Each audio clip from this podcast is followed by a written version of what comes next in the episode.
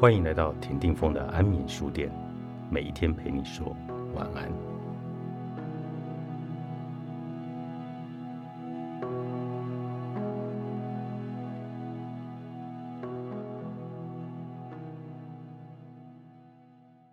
很多人会说，台湾是个宝岛，也是个美丽岛。这点并不是在自我陶醉，特别是在现今时代更是如此。别的不说。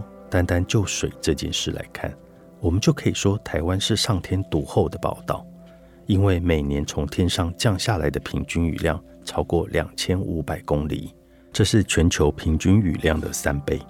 由此可看出，上天真的特别厚爱我们这块土地。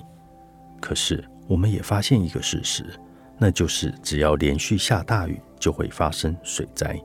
相反的，若是连续三四个月没有下雨，或是四五月的梅雨期间雨下的少，就会闹水荒。我想起了一九九三年七月，当时基隆市曾因为严重的水荒，必须依靠台北市消防车载水去供应。当时的市长还率领众人穿上麻衣，跪在祭坛上祈求上天赐雨。同一年，新竹市也面临严重水荒，市长也同样为了求雨而摆上祭坛。我们几乎年年缺水，却也年年上演水灾。曾几何时，美丽的宝岛变成下大雨变水灾，不下雨变旱灾的怪岛了。这到底是怎么一回事？再看看另一个面相，台湾面积不大，但水库之多，在世界上可以说是名列前茅。我们要注意的是，建造水库并不是好事，那是会改变原有生态的严重之事。特别是台湾处于地震带，建造水库若是稍有疏忽，万一大地震造成水坝断裂，后果是不堪想象的可怕。既然建造人工水库并非解决缺水的最好方式，那么怎么样使水库的水因为有良好的管理而成为细水长流的源头，才是更重要的事。一个有智慧的政府，就是要将他的才能用在这个方面。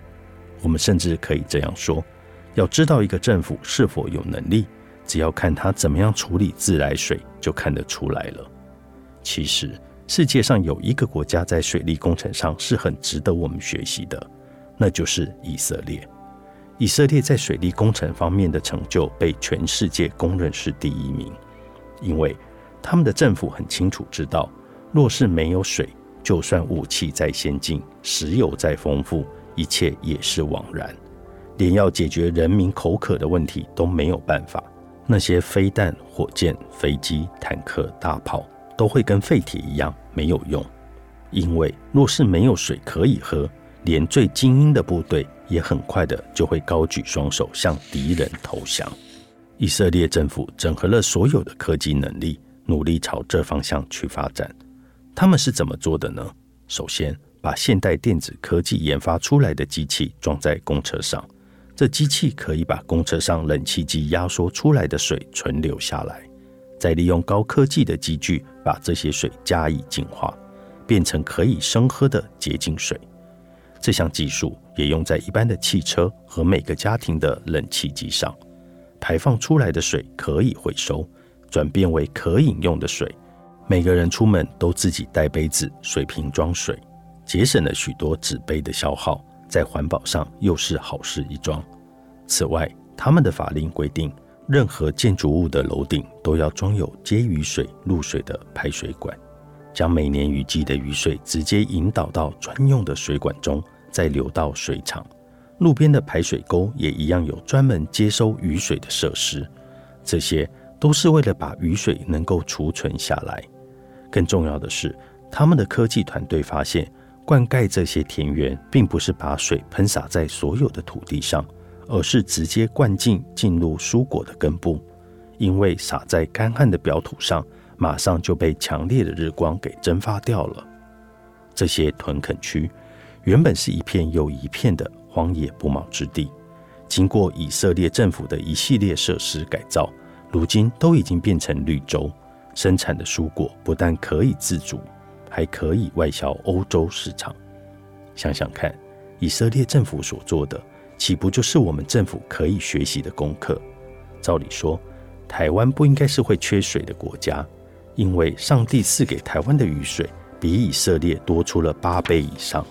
水是生命存活最不可欠缺的要件，也是国家生存的命脉，更是今天全世界最重要的资源。不要老是将石油看成是重要资源，也不要以为有钱就有一切，绝对不是。有钱可不一定买得到水。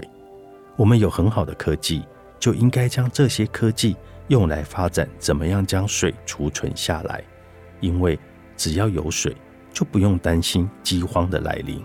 只要有水，即使在最艰困的环境下，我们也可以继续生活下去。而雨水是上帝赏赐给我们最好的礼物，一定要珍惜保存下来。这不但是政府应该要注重的问题。